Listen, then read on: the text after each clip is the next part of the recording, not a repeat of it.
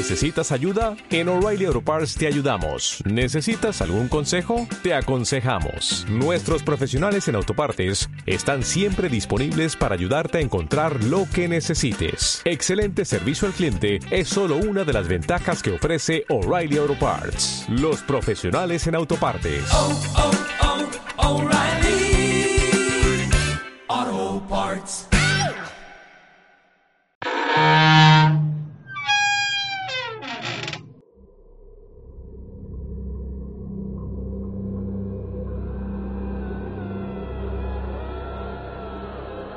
Contenido de este podcast contiene información explícita que podría dañar la sensibilidad de quien escucha.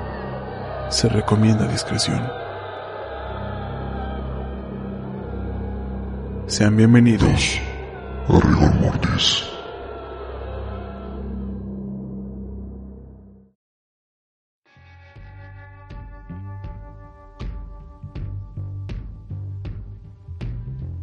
Hola a todas y a todos, bienvenidos. Hoy es 14 de febrero. Acuérdense gente que si van a echar pasión a los moteles, solamente les quiero recordar que es el día en el que más hay afluencia de personas y por lo tanto no crean que cambian las sábanas cada vez que sale alguien del cuarto. Por si tenían la duda, tal vez estén haciendo el delicioso encima de los fluidos de alguien más. Además, usen condón, por favor. No queremos más chancros o sida o embarazos no deseados. En otras noticias, si no estás suscrito al canal de YouTube, por favor ve a suscribirte. El podcast ya tiene video por aquel lado. Ayúdame a llegar a los mil suscriptores. Llevamos 350 y tantos, exactamente no sé cuántos.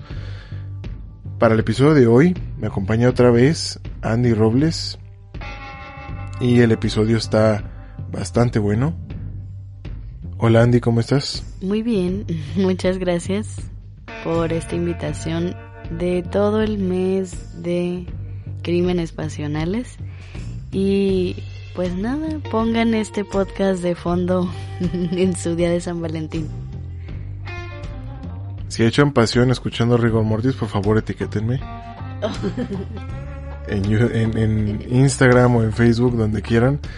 Eh, yo sé que no lo van a hacer, pero si de repente quieren hacer algo así, para mí sería un completo halago. Y bueno, sin más anuncios por el momento, vámonos directo al tema. El episodio de hoy es el episodio número 11 de la cuarta temporada, aquí, en Rigor Mortis.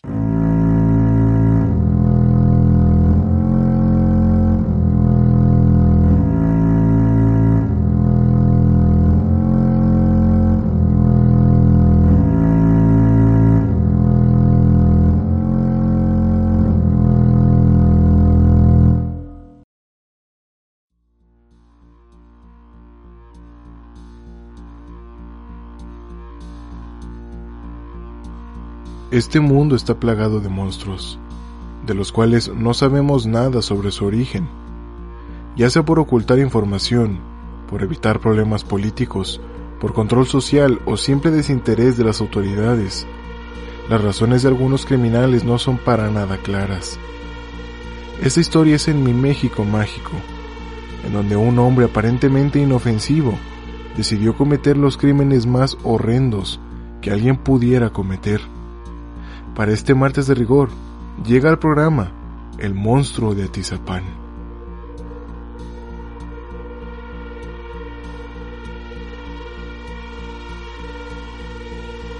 La información sobre su infancia es muy limitada. Se sabe muy poco de este sujeto. Andrés Filomeno Mendoza Celis nació en Oaxaca el 29 de noviembre de 1947 y llegó a la zona metropolitana de la Ciudad de México en la década de 1980.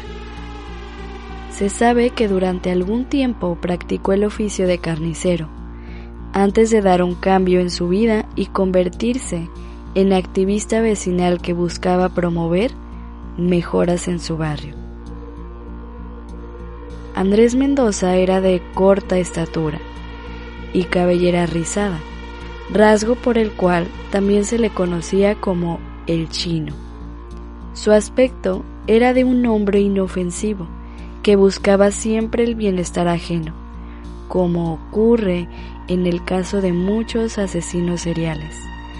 Nadie podía creer que alguien como él escondiera un secreto tan espeluznante a sus espaldas.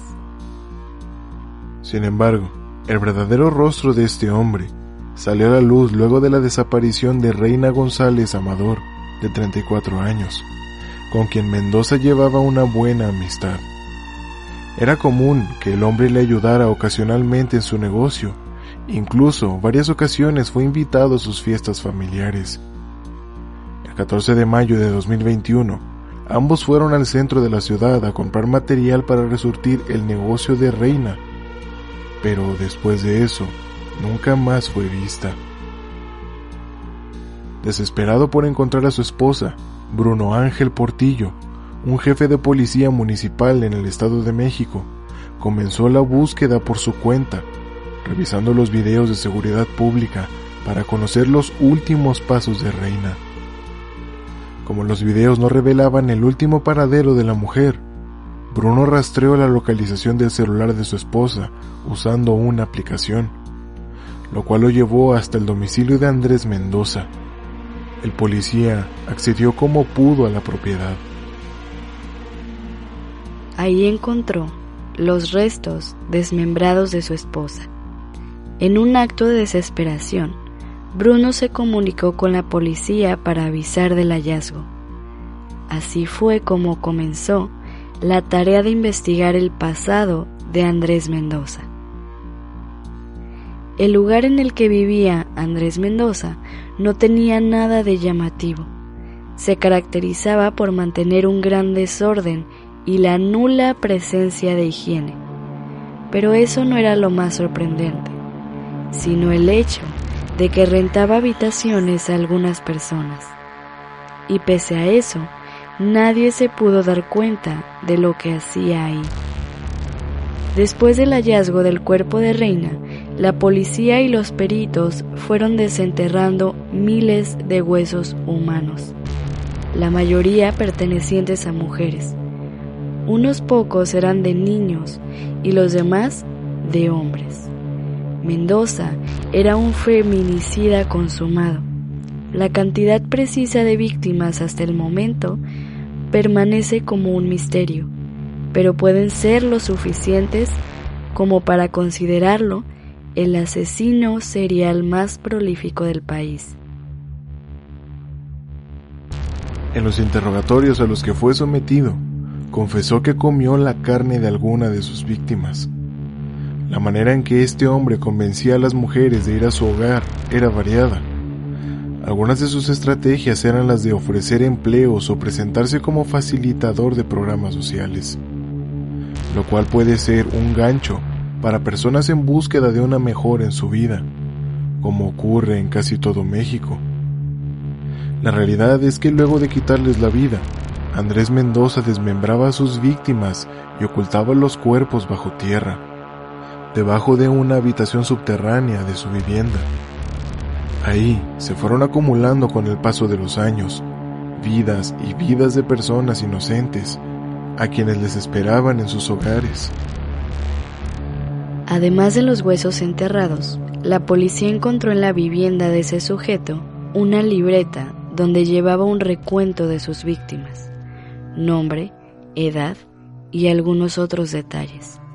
También se encontraron fotografías, identificaciones oficiales, ropa, zapatos y bolsos de muchas mujeres a las que les quitó la vida. Pero como si lo anterior no fuera suficiente, como si se tratara de una película de horror, se encontraron grabaciones de los crímenes. Otros objetos que se encontraron en su hogar fueron películas de la saga de Hannibal Lecter, el asesino serial ficticio creado por Thomas Harris, que comía la carne de sus víctimas. Fueron encontrados además libros de anatomía humana. Parece que se inspiraba en Hannibal. Encontramos muchas películas en su cuarto. Todo iba tomando forma en el caso. Además, también tenía libros de anatomía, entonces eso explicaba sus cortes perfectos. Declaró uno de los bomberos involucrados en el caso. Pero la cosa no para ahí, pues si no fuera suficiente asesinar, desmembrar y comer la carne de sus víctimas, Andrés decidió compartir con sus vecinos la carne humana, mintiendo acerca del origen de la misma, diciendo que era de jabalí y que la traía desde su natal Oaxaca. Era muy curioso. Cuando salía por Atizapán les decía a los vecinos que era carne de jabalí que traía de Oaxaca, y cuando llegaba a Oaxaca les decía que era carne de cerdo que le regalaban en el Estado de México. Al momento de su detención, hecha por la Fiscalía General de Justicia del Estado de México, Mendoza confesó ser un feminicida serial y haber cometido alrededor de 30 delitos. El detenido había sido presidente del Consejo de Participación Ciudadana de Atizapán de Zaragoza. En aquel momento apoyaba al candidato a presidente municipal de la coalición Va por México, llamado Pedro Rodríguez Villegas, quien se deslindó del asesino. Detalló que las elegía bonitas, pero les quitaba la vida cuando lo rechazaban. Por eso quería conservar sus rostros. Los retiraba con gran cuidado. Lo hacía también porque tenía experiencia por su antiguo trabajo como carnicero. Les retiraba también el cuero cabelludo, todo lo hacía después de apuñalarlas en el corazón. Declaró que su primera víctima fue Norma N., desaparecida el 6 de agosto del 2011 en el municipio de Tlanepantla, Estado de México. De acuerdo a su ficha de desaparición, trabajaba en un bar denominado El Barrigón. La segunda víctima fue Berenice Sánchez Olvera. Ella tendría alrededor de 20 años y trabajaba en el bar denominado El Marinero. A dos mujeres más también las cortejó y de nueva cuenta los rechazaron para tener una relación sentimental.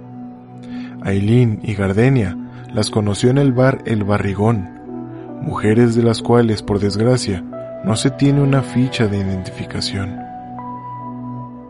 Al igual que estas mujeres, en 2016 conoció en otro bar a Flor Ninive, quien también trabajaba como mesera. Ella estaba recién divorciada y se hacía cargo de sus hijas adolescentes. A ella le invitaba a comer y le daba regalos. Sin embargo, también se negó a ser su pareja sentimental, por lo que le arrebató la vida en octubre de ese año. Rubiciela Gallegos era repartidora de una plataforma de delivery y además trabajaba en un banco. A ella la vio ir por un pedido a un restaurante y ahí la secuestró. Le gustó tanto que también la quería solo para él. Acabó con su vida en el 2019. Bruno, esposo de Reina González, rindió su declaración donde narró que se despidió de su esposa el viernes a las 5 de la mañana y luego se fue a trabajar. Ella le dijo que ese día iría a comprar refracciones para celulares, ya que se dedicaba a eso, por lo que se quedó de ver con Andrés. Pero ella nunca regresó. Al otro día ingresó a la fuerza al domicilio del sujeto de 72 años encontrando la dantesca escena de su esposa cercenada sobre una mesa del comedor. El esposo de Reina González, madre de dos pequeñas de 4 y 8 años de edad, pidió que se deje de mencionar que ella tenía una relación con el asesino. Explicó que era un amigo de la familia, que le tenían lástima y trataron de apoyarlo económicamente por ser de edad avanzada, por lo cual le tenían plena confianza.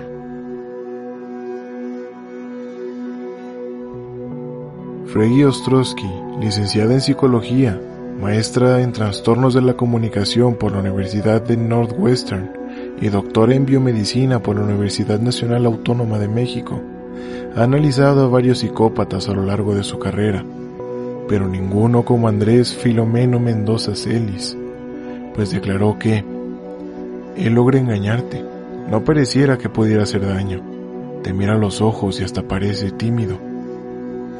Ostrowski estuvo frente a él por seis horas para analizar su mente y saber cómo y por qué logró cometer sus aberrantes actos. En total impunidad por más de 30 años.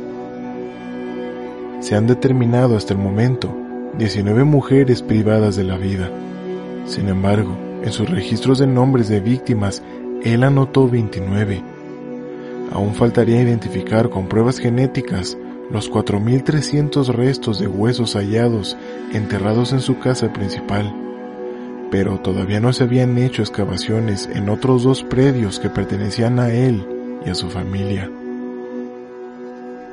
Freggy tuvo que ver las grabaciones que Mendoza realizó de sus crímenes, y ella mencionó que a pesar de que Andrés negó haber comido la carne de sus víctimas, en los metrajes encontrados se puede apreciar que sí lo hizo con casi todas sus víctimas, y que además cuando las cortaba, él se encontraba desnudo. En cuanto a su personalidad, ella mencionó que parecía tranquilo, logra engañarte en un principio, es un hombre muy concreto, con él todo es sí o no. Es un hombre que tiene muy poca escolarización, Aprendió a leer cuando tenía 16 años, pero sabe engañar y manipular a su favor. Es metódico. En su libreta tenía registradas a 29 personas, 29 mujeres, y pesaba las partes de los cuerpos que había destazado. Su infancia tampoco fue la que todos podríamos imaginar de algún asesino en serie. Sí, habían carencias, pero no declaró haber sufrido algún abuso, aunque se sabe que la frase no recibí abusos en México es equivalente a no estuvieran a punto de matarme a golpes o de hambre, pues la crianza, por lo menos en mi hermoso y surreal país, es violenta. Casi siempre es a base de amenazas o si no, directamente a golpes. Es una normalidad que no debería de ser así. Su papá era su ejemplo a seguir. Se dedicaba a ayudar y gestionar los recursos para la población, lo que el mismo Andrés hizo al acercarse a la política. Se lo aprendió a su padre. Vivían en un lugar apartado de la ciudad, de 200 personas, Cimatlán de Álvarez en Oaxaca se iba a pie a otras localidades y ayudaba a gestionar y resolver los problemas del pueblo. Él dice que su papá se emborrachaba con mezcal y le llegaba a pegar a él y a sus hermanos. Era violento, pero también lo admiraba. Le enseñó mucho en su relación con la política. Su tormentosa relación con su padre fue crucial posteriormente para poder crear esta doble vida de ayudar a la gente pero esta solo era su pantalla ante los demás. Él tenía una mamá seguramente muy permisiva, que tenía varios hijos. El papá los golpeaba cuando se emborrachaba. Su padre murió joven, como a los 40 años, víctima de envenenamiento. Su muerte le pesó demasiado porque era su figura a seguir. Después del acto, típico de un país que es gobernado por un manto religioso tan pesado, se comenzó a rumorear que Andrés realizó los crímenes inspirado en las películas de Hannibal Lecter, pues él declaró eso, y siendo como es el mexicano, todos buscaron culpar a una historia de ficción para tener un culpable y no un responsable de los hechos. Ante eso, Ostrowski comentó que eso era un invento de Mendoza, pues le había declarado que sí veía películas, pero las mexicanas de la época de oro del cine. En tanto a sus víctimas, sí había un perfil que él eligía por sobre las demás. Según en las propias palabras de Fregi, hay escalas de deshumanización y cosificación de las mujeres. En la evaluación me dijo que las mujeres son frías y calculadoras como robots, y siempre lo cambiaban por hombres que tenían más dinero. Esa era una justificación, pero en el fondo es un asesino serial. Asesina porque tiene mucho odio. Sí, alguna mujer lo rechazó, pero él tiene el canibalismo sexual. Es un acto en el que se vincula con ellas hasta en la muerte, con actos de necrofilia. No todos los caníbales hacen necrofilia, pero este sí lo hizo en las grabaciones. Inconscientes intentaba violarlas. Él tenía todos sus videos y los seguía viendo, imagino, y eso le generaba estos orgasmos. Una vez que ya no le producía nada, iba de cacería. Y sí, planeaba sus crímenes. Se decía, a esta me la voy a cenar en la noche. Grababa todo desde que las invitaba hasta su casa. Cuando las mataba, incluso se desnudaba frente a cámara. Él pensaba que las mujeres eran lo mismo que animales porque él era el carnicero. Entonces aplicaba este esquema a las mujeres, porque eran cosas para él, y a una cosa puedes patearla, cortarla, etc. Solo matando tenía esa satisfacción. Yo creo que era un impotente sexual. En algún episodio violento en su pasado, eso lo excitó y comenzó a reproducirlo en esos actos. Lo increíble era que lo hizo por tanto tiempo. Él cortaba el rostro y la cabellera completa de sus víctimas. Incluso yo lo vi en un video. Además, seccionaba el tronco, las manos, las rodillas, la piel y la grasa la colgaba en la azotea para que se secara. Pero no sé cómo no se dieron cuenta los vecinos que la grasa era amarilla, pues en los animales es blanca. No puedo creer que los vecinos no se dieran cuenta de esa pestilencia de cuerpos en descomposición, independientemente que rociara vinagre y perfume. Ese olor no se puede disimular. Además, que entraban señoras y no salían nunca. Que nadie sospechara nada, eso me llama mucho la atención. Y es que es cierto que las autoridades son permisivas, clasistas y racistas. Es un reflejo de la sociedad. Pero si por el contrario una de las víctimas hubiera sido una persona blanca, adinerada, con influencias y poder, las autoridades se hubieran movido de inmediato para poder encontrar al culpable y aplicarle todo el peso de la ley. Pero esto no ocurrió porque todas las mujeres eran de clase media baja, sin influencias y ningún poder. Siendo así que el esposo de su última víctima tuvo que resolver el caso y por mérito propio descubrir al asesino. Es una burla el sistema de justicia mexicano, ciego ante los que no tenemos poder ni riquezas, pero arbitrario con los que poseen más. Fregi comentó también sobre su doble vida. Mencionó que, y cito, estas dualidades pueden compaginarse. Los asesinos matan a algo de ellos mismos. Por eso suelen tener un perfil de las personas que escogen para matar. Por ejemplo, Juana Barraza Samperio, la mataviejitas, escogía a las viejitas porque en cada una estaba matando a su mamá. Ella tenía una doble vida. Andrés también tenía una doble vida al ayudar a la comunidad. Él me dijo con mucho orgullo que cuando lo escogieron jefe de la cuadra se sentía muy bien.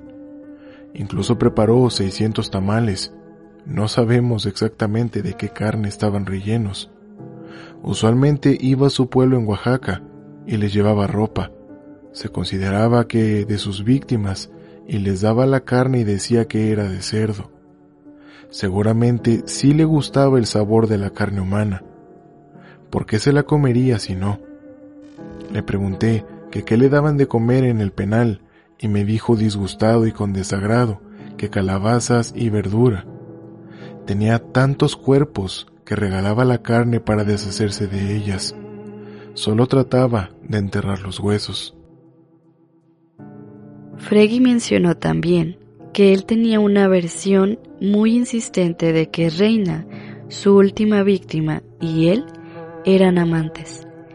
Dijo que le estaba cocinando en su casa ese día que la mató pero que discutieron y ella le dio una patada en sus genitales, que por eso se enojó y le clavó el cuchillo en el corazón. Esto era mentira, ella nunca fue su amante. Obvio ahí sí detecté que era un esquema estudiado, o se lo habían dicho que lo tenía que repetir, o quién sabe si fue un argumento de la Fiscalía del Estado de México. No entiendo por qué, pero puedo decir que no hicieron un trabajo adecuado. Incluso en el documental, el exfiscal del Estado de México se excusa diciendo que por eso las mamás tienen que estar cerca de sus hijas, comentó Fregui. Pero lo más escabroso es que Mendoza fue acusado por haber asesinado a un niño de 7 años. Ante eso, él respondió que lo hizo porque su madre y el niño vivían con él. Pero cuando el niño le dijo a su madre que ya no quería estar ahí, fue cuando decidió arrebatarles la vida a ambos. Ella era María Noé Mares, que tenía un puesto de dulces para poder mantener a su pequeño Edgar, de siete años. Ya no se remedia nada. Ya lo que ya se hizo, pues ya hay que aguantarse nada más. Se arrepiente uno, pero ya es demasiado tarde declaró Mendoza. Andrés Filomeno Mendoza Celis fue condenado a cadena perpetua, informó en su momento la Fiscalía General de Justicia del Estado de México. Un juez del Distrito Judicial de Tenango del Valle dictó esta sentencia en marzo del 2022, luego de revisar los elementos de prueba recabados, aportados y expuestos por el agente del Ministerio Público de la Fiscalía Especializada de Feminicidio. También le impusieron multas de 5.000 días de salario mínimo y 1.344.500 pesos como reparación del daño. Además, fueron suspendidos sus derechos civiles y políticos. Al día de haber subido este episodio, Andrés sigue con vida pagando su condena en el penal de Tenango del Valle en el Estado de México.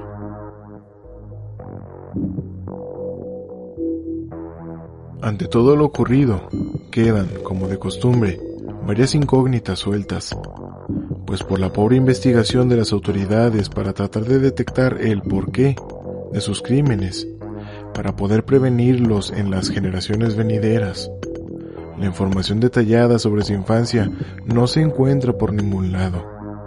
Las preguntas que las autoridades hacen son muy superficiales y por lo tanto se quedan con la primera respuesta que el criminal da. Probablemente nunca se sepa el porqué de sus crímenes, así como tampoco se podrá saber a cuántas víctimas en total les arrebató la vida, pues es costumbre dar el carpetazo a los casos y no seguir indagando sin saber que gracias a la ineptitud, ineficiencia y corrupción de las autoridades, esa información es vital para que la sociedad no repita los pasos en una crianza o un comportamiento nocivo hacia los demás. Gente, si los rechazan, es por algo. Tal vez la persona no está cómoda con ustedes, tal vez esa persona no es ni siquiera para ustedes. Si los rechazan no queda de otra más que dar el trago amargo y seguir. Si este 14 de febrero se quieren declarar a alguien, creo que es una fecha muy mala para hacer esto, no lo hagan. Tal vez deberán esperar unos días a que pase el tiempo, y si los rechazan, no pasa nada. Si viven una vida llena de rechazos, no pasa nada. Tienen amigos, o espero que los tengan. Y si no los tienen, pueden hacerlos. No sean como este pinche feminicida, porque como ese caso hay muchos. Y Mi México mágico está lleno de ese tipo de casos. No sigamos alimentando esas conductas, no sigamos creyendo que porque gastamos en citas, gastamos en regalos, la otra persona tiene que correspondernos. Y lo mismo va para las mujeres, no porque gasten en tiempo, en atención, quiere decir que el hombre les va a hacer caso. Bueno, no es misa dominical, así que si tienen algún problema que tratar, por favor, trátenlo en terapia. No, no es de locos ir a terapia. Es de gente valiente que quiere afrontar sus traumas. Así que bueno, si no están suscritos al canal de YouTube, yo sé que los canso con esto, pero por favor suscríbanse. Si me encontraron, si encontraron el podcast en otra plataforma, por favor vayan a YouTube y suscríbanse. Eso me ayuda mucho. Hacemos comunidad, crece el podcast, tengo más ganas de escribir, tengo más ganas de investigar, tengo más ganas de grabar y de editar. Así que todo eso me ayuda muchísimo. Quiero saber su opinión, qué es lo que piensan del programa, qué es lo que piensan del episodio, qué cambiarían, qué quitarían, qué tema quieren que toque. Por favor, háganmelo saber. Eh, en la caja de comentarios de YouTube, en algunos, en algunas plataformas de podcast o incluso en redes sociales, Instagram o Facebook, pueden hacérmelo saber. Todos los links van a estar ahí en la descripción del episodio. Andy, ¿algo que quieras decir?